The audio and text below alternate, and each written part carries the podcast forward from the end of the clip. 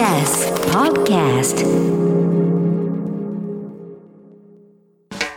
発信型ニュースプロジェクト荻上チキセッション発信型ニュースプロジェクト、荻上チキセッション。荻上チキと、南部ひろみが生放送でお送りしています。ここからは特集メインセッション。今日のテーマはこちらです。メインセッション取材報告モード。山から必ず生きて帰る。事故から学ぶ山岳遭難。近年壮大な自然を感じられるキャンプがブームとなっている一方、コロナ禍で登山者が減ったものの密を避けられる身近なレジャーとしても人気です。一方、山は予想だにしないアクシデントも起こるもので、さっきまで楽しく登っていたはずなのに、ふと気づけば道に迷い遭難していたというケースも珍しくありません。警察庁の調査では、去年に全国であった山岳遭難の件数は過去2番目の多さで、死者・行方不明者は283人となっています。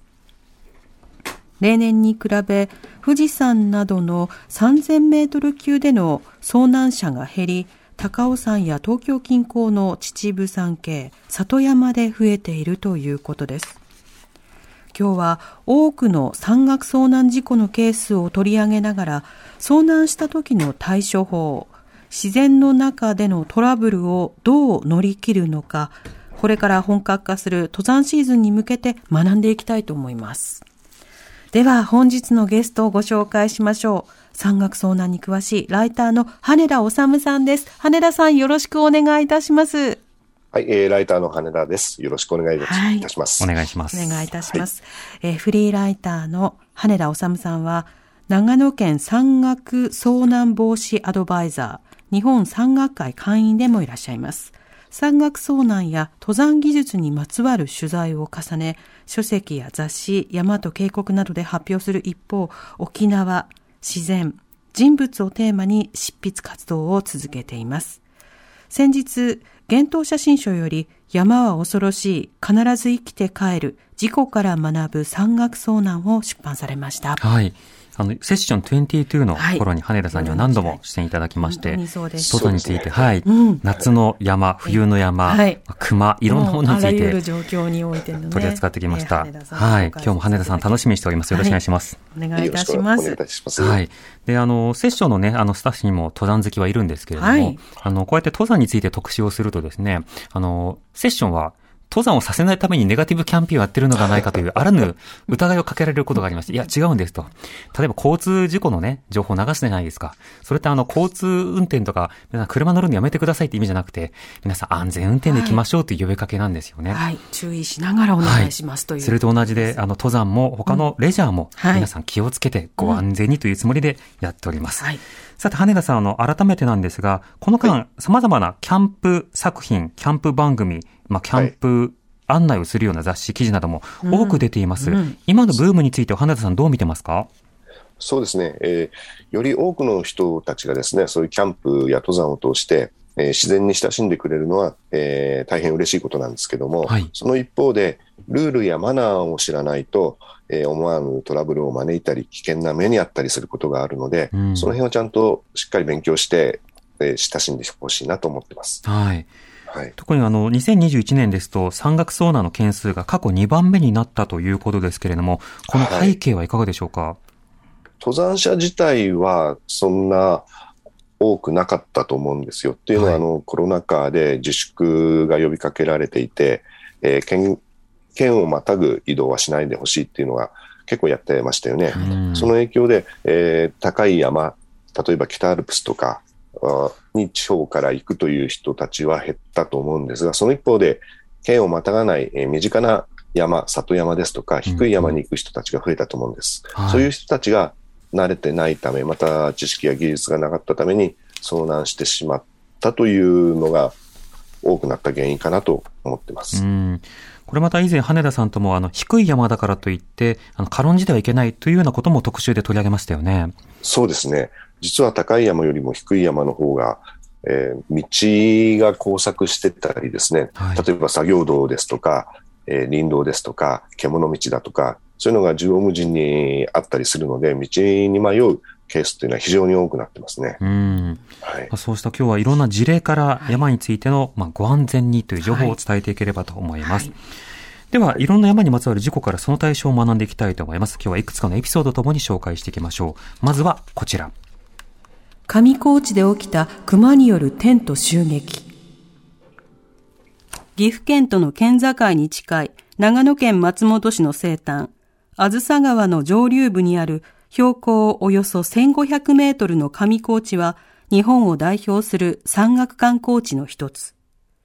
その上高地の自然林の中に整備された小梨平キャンプ場は、バスターミナルから徒歩およそ10分という高ロケーションにあり、春から秋の開設期間中は大勢の登山者やキャンパーらで賑わっている。50代の浅山忍がこの小梨平キャンプ場を訪れたのは2020年8月8日のことである。上高地には高速バスで正午過ぎに到着し、歩いて小梨平まで行って受付を済ませた。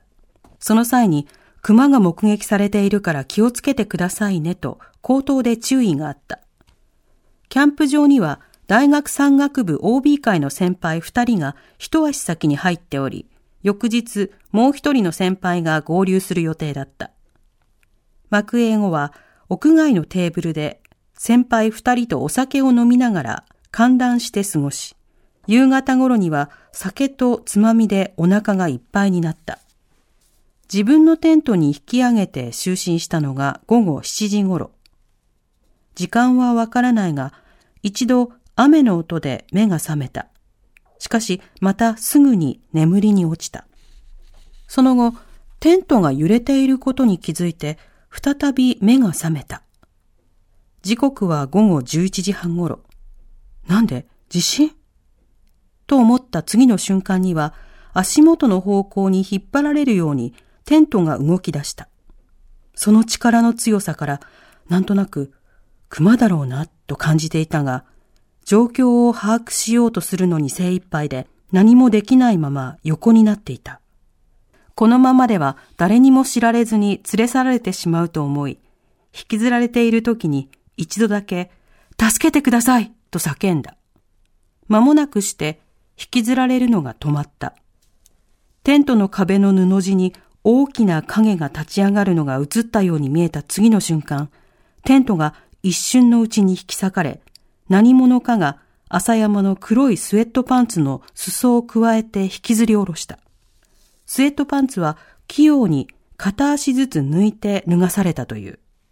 その後、足元で黒い大きな生き物が両腕を振り回しているような仕草をうっすらと感じました。もう死ぬと覚悟しました。今振り返ると、私は恐怖のあまり一瞬気絶していたのではないかと思います。熊に遭遇した時には背中を見せて逃げてはいけないというのは頭にあったが、そんな余裕はなかった。そこがトイレの裏手だということはすぐに分かったので、低い体勢で走って逃げ、扉を開けて女性用トイレに駆け込んだ。トイレの中で剥き出しの足を見て、初めて負傷していることに気づいた。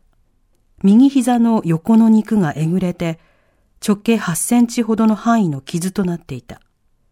出血は少なかったが、トイレに備え付けのトイレットペーパーで傷を押さえた。間もなくキャンプ場の管理者が車でやってきて、救急車を呼びました。上高地の診療所まで送ります。と言った。診療所で応急手当を受けたとき、医師からは、死んでもおかしくなかった。不幸中の幸いだと言われた。はい。熊に遭遇、しかもテントごと引きずられてというような事例でした。羽田さん、あの、この事例、一体どういったものだったんですか？えっ、と、まあ、今、南部さんがあ解説していただいた通りなんですけども、はい。その、この事件が起きるちょっと前からですね、熊の出没が目撃されてまして、うん。というのは、そのキャンプ場に備え付けられていたゴミ箱をあ漁る目的で、はい。えー何度か出没していたようです。はい。で、そのため、罠を仕掛けておいたんですが、はいその罠に、え2回熊がかかっってるんですね。ええで、その熊を、捕獲された熊を、えー他のところに持ってって補充するというような措置が取られたんですが、はい実はその点ゴミを漁っていた熊はこの2頭だけではなく、もう 1, 頭いたと。えうん。はい。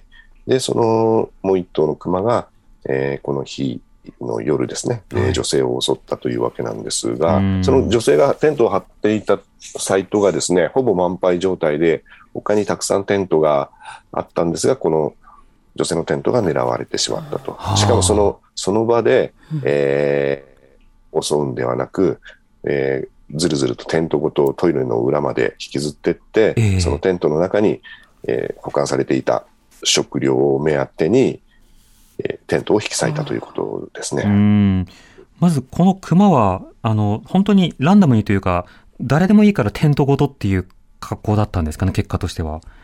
多分まあ、その他の人たちがどういうふうに食料を保管していったのか分かんないでので、何とも言えませんけども、はいまあ、女性のテントの中には若干の食料があったということなんです。あと、まあ、うんつ一番トイレに近い、つまり通路側に張っていたので、はい。熊にとっては、あの、し一番至近距離にあったテントだということも影響してたのかなという気がしますね。なるほど。でもこの熊というのはもうテントごと引きずるような力があるんですね。あパワーは凄まじいですね。うんただ、そこういう事例ってあんまり聞いたことがないので、はいその場に貼ってあったテントを引き裂いて食料を漁ったとか、そういうのはいくつかあるんですけども、はい。中に人がいるにもかかわらず、ずるずる引っ張ってって、えー影で、物陰で食料を漁ろうとしたっていうケースは、国内では初めてじゃないかなとは思います。はい。でもそれまでテントから、例えば食料を探すなどが、こう続いていくと、うちにこう、慣れていったりするんでしょうか？っていうか、学習したんだと思いますね。そのテントの中には食料があるものと。はい。はいで、この事件の前夜から何度か、その周辺のおテントが襲われるということが起きてまして、ええーキャンプ場管理者はそれを把握してたんですが、その周知が利用者に対して不十分だったということもまたあったと思いますえ。うん。この女性はその後医療にかかられたということですけれども、あの、どれぐらいの怪我だったんですか、結果としては。えー全治1、2年って、えー診断されたそうですね。あはい。ーあと、まあ、ちょっとトラウマえーはいというのが残ってしまって、えーししばらくは、うんなんか怖い思いをうなされるようなことがあったという、聞いてます。はうい。ん。本当にでも、あの、しっかりとこう乗られたとか噛みつかれたとかではなくても、はい8。センチぐらいの範囲の傷であったとしても1年から2年ほど治療が必要なん神ですか？経をやられたみたいですね。そう、はい。なるほど。この熊というのはその後どうなったんですか、はい、えーっと、数日後にですね、えー射殺されてますねう。ん。はい。なるほど。射殺処分されてます。うんうん。でも熊の出没があったにもかかわらず情報共有も不十分だったということですが、この事故から学ぶべきことというのはどうなんでしょうか、まずそのキャンプ場管理者ですとか宿泊施設が、えー特に自然の中にあるそういった施設が、ゴミ処理、えーあとは排水処理をしっかり行うということが大事になってきます。それによって熊を寄せ付けないようにすると。はい。あと、うん毎日そういった熊が出没ししたというようなことがあったら、それをしっかり、ええー情報提供すると、利用者に、うん登山者に対して、キャンプ場利用者に対して提供するということが大事だと思います。うん。また、えー登山者にもですね、今まで食料はテントの中に保管するのが当たり前とされてたんですが、それをちょっと考え直す時期に来てんじゃないかなという気がしてますね。おーなるほど。はい。というのは、と保管についてはどうすればいいんでしょうか、例えばアメリカの国立公園なんかだと、そのキャンプ場の中にフードコンテナがしっかりしたあー鉄製のフードコンテナっていうのが備え付けられてて、はいその中に食料を保管するようにしてるんですがう、ん。日本でもそういうようなことをする段階にもう来てるのかなっていう気がします。あとそういうところが、そういうものがない場合は、ふ携帯用のフードコンテナがあるので、ええそれを持ち歩いて高い木の枝から吊るすとか、はあ。そういうような、はい、工夫も必要になってくるのかなと思います。うん。人が寝てるということは、そのテントのそばに食べ物があるんだと学習させないことも大事になるんですか？そうですね。ですから、まあ、ゴミを捨てないっていうのはまあ当たり前のことなんですけども、うん例えば、キャンプでパスタを茹でて、その茹で汁を外に地面にこぼしちゃった、あの、こぼして捨てたとしても、はい。それだけでも、あの、野生生物を引き寄せることになってしまうので、はいそこまで徹底する必要がありますね。なるほど。そうすると、はいある種のルールやガイドラインを作ることをやると同時に、まあそれを守らない人が出てしまうと、登山者全体が危険になってしまうので、まあ、そうした啓発も必要になってくるんですね。そうですね。全くその通りですうん。なるほど。さて、一つ目の事例は、えー熊がキャンプ場に出たというケースでした。続いてのケースはこちらです。冬の富士山で目を疑う光景が標高日本一の富士山が我が国のシンボル的存在であることに異論を挟む人はいないだろう。日本に生まれたからには生涯に一度は登っておくべき山。それが富士山だと言っても過言ではない。だが最短コースの富士宮ルートでさえ標準的なコースタイムはおよそ8時間。まして季節が冬ともなれば自然環境は一層過酷となる。ベテラン登山者の事故よりも問題なのは、冬の富士山の怖さをしっかり認識していなかったり、観光地化された夏のイメージを抱えたままやってくる人たちによる事故だ。信じがたいのは2019年10月28日の事故である。この日、47歳の男性が吉田ルートより入山。動画配信サービスニコニコ生放送で登山の様子をライブ配信しながら山頂を目指した。しかし午後2時半過ぎ、雪が積もった山頂付近を登校中に滑落。その瞬間はインターネットを通じて全世界に配信されたのだった。大きなニュースとなったこの事故の記憶もまだ新しい2019年12月31日の夜、御殿場ルートからの富士山登頂を狙って行動を開始した二人の大学生がいた。川口達也と萩谷正重である。午後7時52分、真っ暗闇の中、ヘッドランプをつけて行動を開始した。午前1時20分頃、標高2700メートルに差し掛かったあたりで積雪が現れ始め、風も強くなってきたので、アイゼンを装着した。風は高度を上げるに従い、どんどん強まってきた。その風に磨き上げられた積雪は、ツルツルの氷と化している。標高3200メートルに達した時点で、これ以上登り続けるのは危険だと判断し、撤退することを決めた。下り始めて1時間も経たない4時45分頃、川口が先行し、斜め後ろに萩谷がついて、標高およそ2820メートルあたりまで来た時に、遠目にヘッドランプの明かりが見えた。様子を見るため、明かりの方へ方向を変えて近づいてみると、そこには男性が一人、四つん這いのような体勢になっていた。その姿を認めた川口は、一瞬見間違いではないかと思った。というのも、とても冬の富士山に登るとは思えないような格好をしていたからだ。雨具のような上下のウェアにスキー用の手袋、ニット帽をかぶってネックウォーマーをしていたけど、ゴーグルはつけておらず裸眼で、ザックも街用のデイパックでした。明らかに装備が足りないなと思いました。男性の装備を確認し、まず川口は、あ、この人死ぬな、と思い、萩谷は、なんでこれまで生きていられたんだろう、と不審に感じたという。最初に萩谷が、大丈夫ですか？と声をかけると、大丈夫大丈夫、という答えが返ってきた。しかし、一人で降りるのは無理だからと根気強く諌め続けた結果、説得に応じ、川口と萩谷がフォローしながら下山することになった。夜明け前後に放射冷却で冷え込みが厳しくなり、気温はマイナス15度ぐらいまで下がった。ダウンジャケットを遭難者に貸し与えていた川口は、あまりに寒かったので、辺りを走り回って体を温めた。しかし、二人とも長時間強風にさらされているため、体温は低下し、指先などに軽度の凍傷も発症していた。11時20分、総勢5人の救助隊がようやく現場に到着し、直ちに救助活動に取り掛かった。男性を救助隊に引き継いだことで、川口と萩谷はようやく責任感から解放された。二人が男性から聞き出した情報によると、登山経験は夏山のみで、それも北アルプスの唐沢、標高およそ2300メートルあたりまでのようだった。つまりはほぼ初心者であると言っていい。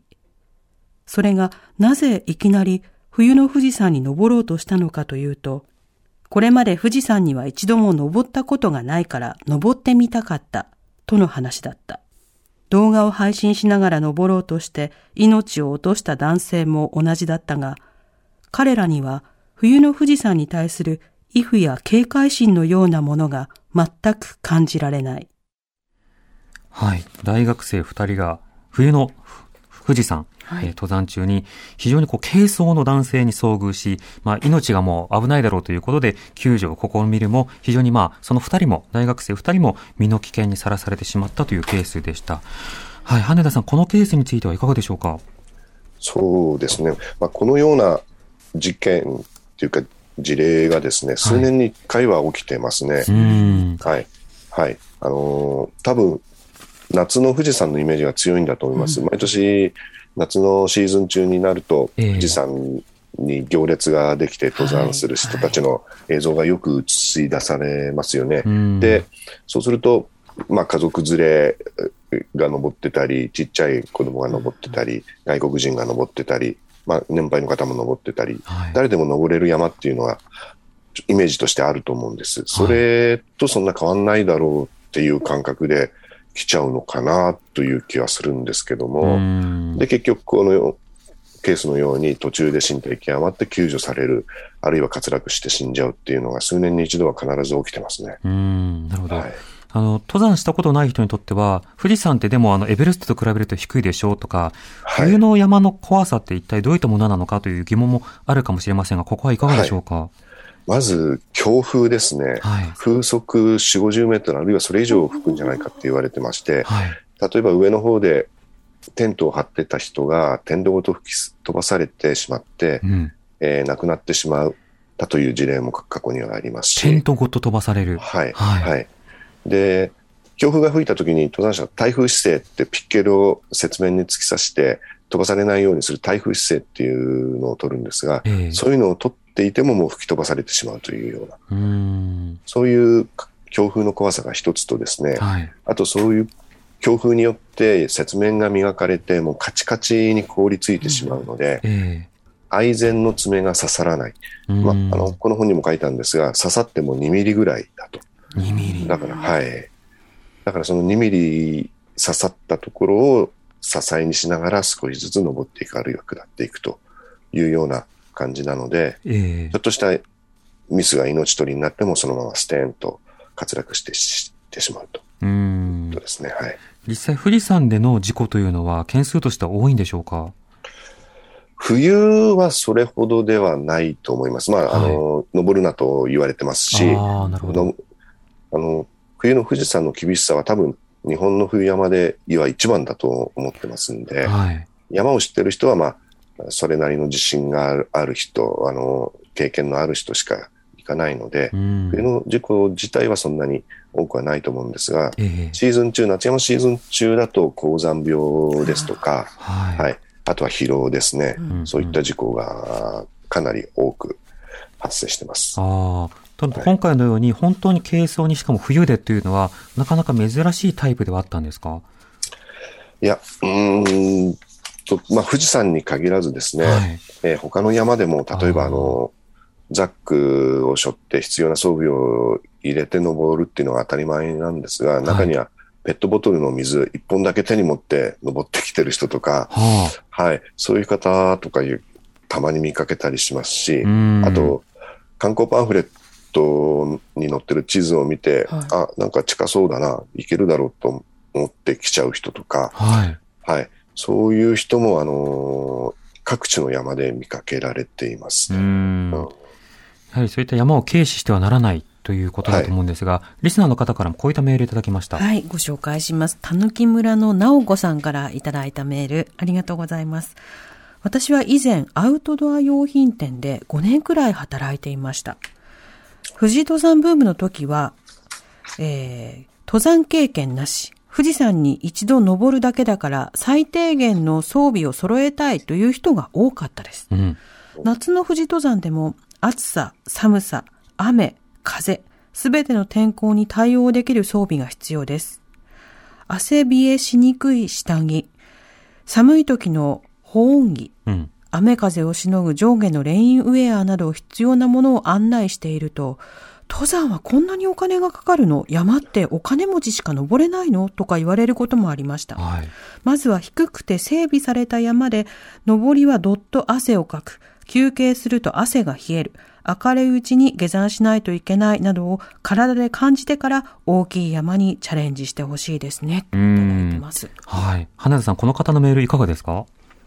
えー全くその通りというか、この今紹介した事例の大学生2人の男性もですね、はい登山用具店にアルバイトで勤めてまして、うんうんで、その2人が言ってたのは、明日山に行くから靴をくれと。はい。はい。で、その、その人のサイズに合う靴があるかどうかもわかんないんじゃないですか。ええもう本当に前日になって、用具を揃いに来る人が多いと。いうようなことを言ってましたね。はあ。それはい誘われるんですかね、なんか、明日行こうみたいな。まあそういうのもあるでしょうし、企画して、きあの企画してじゃあ行こうねって話して言いながら、まあ仕事が忙しかったりなんだりして、あはい前日になっちゃったっていうこともあるかとは思うんですが。はい行けばすぐ揃うだろうっていう感覚。それにしても合う靴がなかったらどうすんだろうとか、うんあるいはすぐ買ったばかりの靴を履いて足流しもしないで靴ずれがうんできちゃうだろうにとか思ったりはするんですけどもね。そうですそういうね。はい。そういうような知識も、まあ、ないということなんでしょうねう。ん。先ほどのレスナーの方からはね、あの、低い山で、まずはうん体に染み込ませてという話もありましたが、低い山は低い山でというメールもいただいてます。はい。えー、ラジオネームダットさんからいただいたメール、ありがとうございます。数年前、夕方に高尾山4号路を下山するさ最中に滑落死したご遺体を発見しました。崖下に滑落死10メートルほど這いずってこと切れたようなのですが、驚いたことにそのご遺体は前日に滑落したらしいとのこと。日に数百人が通るであろう高尾山の登山道。しかし一歩登山道から外れたら人の目に留まらなくなることに恐怖を覚えましたと。うん。高尾山というと本当に日帰りでみたいなイメージもありますけれども、ええ改めてやっぱり山は低くても舐めてはいけないんですね。そうですね。あの、工程にか関わらず、リスクっていうのは必ずありますんで、うん。えよくあの、登山者の人の中には、危ない山には行かないから大丈夫だよ、とかいう人もいるんですけども、ええそれはもう認識からして間違ってますね。うん。はい。どんな山にもリスクはあると考えるべきだと思います。なるほど。だから認識、それから装備、準備、あとは仲間、情報など、いろんなものをこう集めていくところから登山の活動っていうのが始まるわけですよね。そうですね。はい。うん今日はですね、本当にあの、登山関係の方から様々な体験談、えーいろいろ注意喚起、あとこんなものを見たよというメールもいただいております。引き続きあの、羽田さんの著書から、著書からですね、はい。い、ろいろな事例を紹介しつつ、えー山について安全面で気をつけるべきことを共有していければと思います。まもなく5時になります。TBS Radio 荻上チキ時刻は5時になりました。荻上チキセッション。今日の特集メインセッションは、山から必ず生きて帰る、事故から学ぶ山岳遭難ということで、ゲストは山岳遭難に詳しいライターの羽田治さんにリモートでご出演いただいています。羽田さん、引き続きよろしくお願いいたします。はい。よろしくお願いいおたします。願いします。リスナーの方からいただいたメール紹介しましょう。はいえーラジオネームミリオンバンブーさんからいただいたメール、ありがとうございます。夫婦でお好み焼き屋をやりながら、日本百名山を夫婦で登頂し、毎週登山をしている山バカ夫婦です。実は今から秋田の森吉山に登山をしに行きます。うん。今まで残雪期に遭難した人に遭遇したり、滑落現場に出出くわしたり、死亡現場に出くわしたことがあります。いずれも危険なルート取りや天候が悪い時など無理をしている人でした。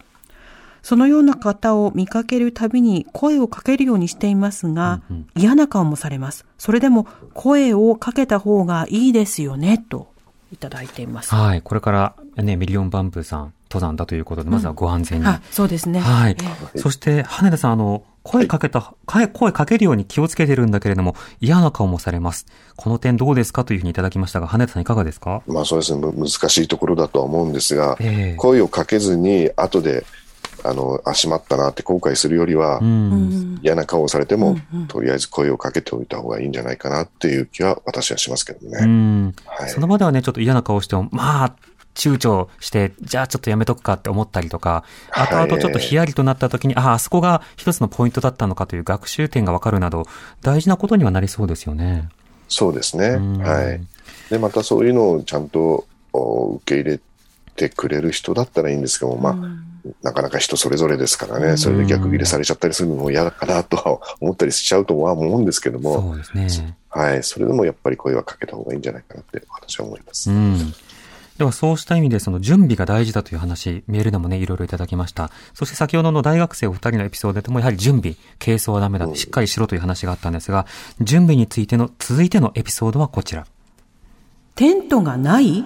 山岳盗難事件。46歳の土屋裕二が登山を始めたのは2012年頃のこと。とりあえずの目標は山の文学者として知られる深田久也が選定した日本百名山の踏破。2019年9月、その土屋が一人で向かったのが北アルプスの立山だった。自宅を車で出発したのが9月6日の未明で、アルペンルートの起点となる扇沢に到着後、電気バス、ケーブルカー、ロープウェイ、トロリーバスと乗り継いで、来鳥沢キャンプ場へ向かい、幕営の受付を済ませた。キャンプ場の敷地内では、自分の好きな場所にテントを張ることができる。土屋が選んだのは、人の行き来がある石畳道の十字路の脇で、周囲には5メートル弱の距離に2、3張りのテントが張ってあった。明日はテントを張ったままで山に行く予定にしていたので、防犯の意味で、ある程度は人目につきやすい場所の方がいいだろうと考えた。翌7日は朝6時頃起床し、朝食をとった後、6時40分頃から行動を開始した。テントは張りっぱなしで山から降りてきたら撤収するつもりだった。歩き始めておよそ20分後の7時頃、ふとキャンプ場を振り返ってみたときに、あれ？と思った。おかしいな。テントがないぞ。風で飛んだのかな何らかの理由で管理人が移動したのだろうか。もしかしたら盗まれたのかもということも考えた。しかし何かの間違いだろうという気持ちが強く、とりあえずそのまま登山を続行した。山から降りてきたのは午後12時半頃のことである。キャンプ場に帰ってきてみると、やはり自分のテントはなくなっており、別のテントが張られていた。風で飛ばされてその辺に転がっているのかもしれないと思い、あたりを見回してみたが、それらしきものは見当たらなかった。ならばと、キャンプ場の管理事務所に行き、移動したテントがあるかどうか確認してみたが、そんなことはしていないとのことだった。この時に管理人から、実は前日にも山を一つ越えたところにある剣沢キャンプ場で、テントと大型ザックが盗まれる事件が起きていたことを知らされた。状況からすると、土屋のテントも盗まれた可能性が非常に高かった。盗まれたテントは、ニーモというアメリカのブランドで、備品とセットで6万円以上で購入したものだった。被害総額はざっと見積もって、十数万円になるものと思われた。1時間ほどすると、富山県警山岳警備隊の隊員が一人でやってきて、簡単な事情聴取を受けた。隊員の話によると、前日に剣沢キャンプ場で起きた盗難事件では、テントとザック以外の盗品の一部は、キャンプ場の脇の方に捨てられていたとのことであった。その後は何の進展もなく、テントは戻ってこないまま一年が過ぎようとしていた。もうテントのことは諦めていたが、そこへ飛び込んできたのが、上市警察署からのテントが見つかったという知らせだった。2020年9月18日のことである。新聞報道などによると、犯人は50歳の男性で、9月15日の夜、剣沢キャンプ場で盗んだザックを草むらに捨てているところを、ザックの持ち主である登山者に見つかり、詩人逮捕に至ったとのこと。犯人のテント内からは、この登山者が所持していた他の登山用具も見つかったが、その犯人のテントというのが盗まれた土屋のテントだった。犯人は盗んだテントを転売したのではなく、自分で使っていたわけである。はい。ということで、テントがないということから、山岳盗難について気づいていくというお話でした。山岳盗難。羽田さん、山岳登山というのは、これ、しばしばあるんですか？いやー、今は確かにあの、よく聞くんですが、昔は、なかった、あったのかもしれないけど、まあ、めったに聞かない話でしたね。それが最近は、例えば、山小屋に泊まって朝出発しようとしたら靴がなくなっていたとか、はい、あるいはピッケルがなくなっていたとか、うん、そういうような話をちらちらと聞くようになってますね。うん。このケースについては転売目的ではなくて自分で使っていたんですか？はい、そうでしたね。はい。結構そう、あの、その捕まった時に、この盗まれたテントが、あの、使われていたと。で、この捕まった時も他の人の登山用品を盗もうとしていたところを現行犯で私人逮捕されたっていうことだったんで、もう本当にあちこち行って盗難してた可能性ってありますよね。でもこれ、盗まれた側からすると、これも本当に身の危険ですよね。そうですね。ものによっては、もうそれがないと安全に登山を続行できないというものもたくさんありますんで、はい、はい。下手したらもう命に関わってくるようなことにもなってしまうと思います。うん、それほどテントがないと、その夜じゃあ、うん、そのテントを当てにして行動計画を立てていたのが、はい、これ全部ご破産になりますよね。そうですね、はい。うんちなみにこれ、ベースキャンプに荷物を置いていくという描写、あの、いろんな登山作品なんかとか登山ルポでもあるんですが、はい、こうしたものを置いていくということは、これまでは一般的だったんですか？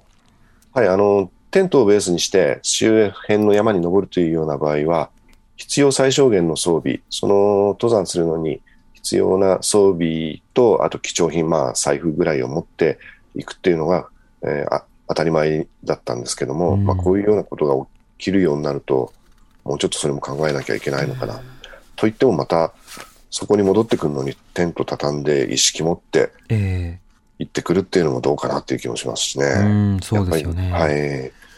これは盗難対策とか盗難保険のようなものというのも必要になってくるんでしょうか？はい。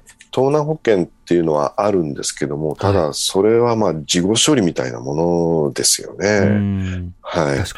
はい。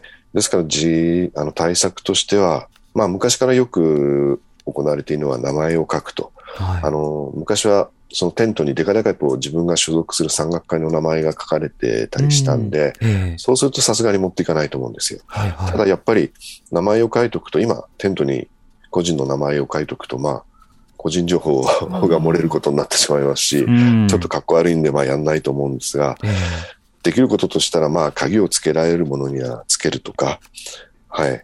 あとは、個々でちゃんと管理する、その靴にしても、その靴置き場に置かないで、ブーツケースに入れて、自分の荷物と一緒に、えー、寝る場所に持って行っておくとか、うん、なんかそういうような管理、個人の管理が必要になってくるのかなと思います。なるほど。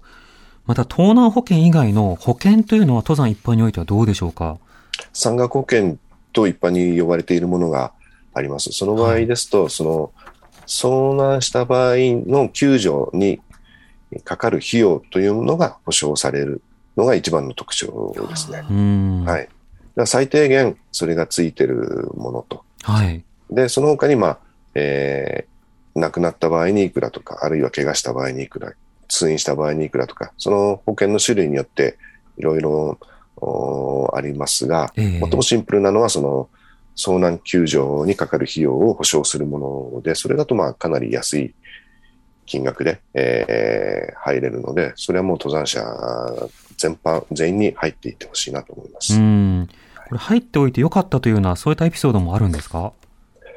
はい、あのー今、遭難救助って警察や消防にが行うので、無料と思われている方も多いかと思うんですが、はい。実はその消防や警察だけが行うわけではなく、うんうん消防や警察をサポートする形で民間救助隊も出動してますので、えそうするとまあ少なくても数万円ぐらい、えー多い時ですと、お多い時というか普通でまあ数十万円ぐらい。えーもっとかさばると、えー2、300万かかるようなケースも今出てますんで、はい。保険に入っておけばそれがカバーされるので、はい、それは入っておいてほしいなと思います。うん。うんその他皆さんも気をつけてくださいという注意喚起も込めてリスナーの方が体験談を送ってくださいました。はい、えーラジオネーム、いけるさんからのメール、ありがとうございます。私は過去に大雨の中、無謀にも山に入っていき、大失敗をしたことがあります。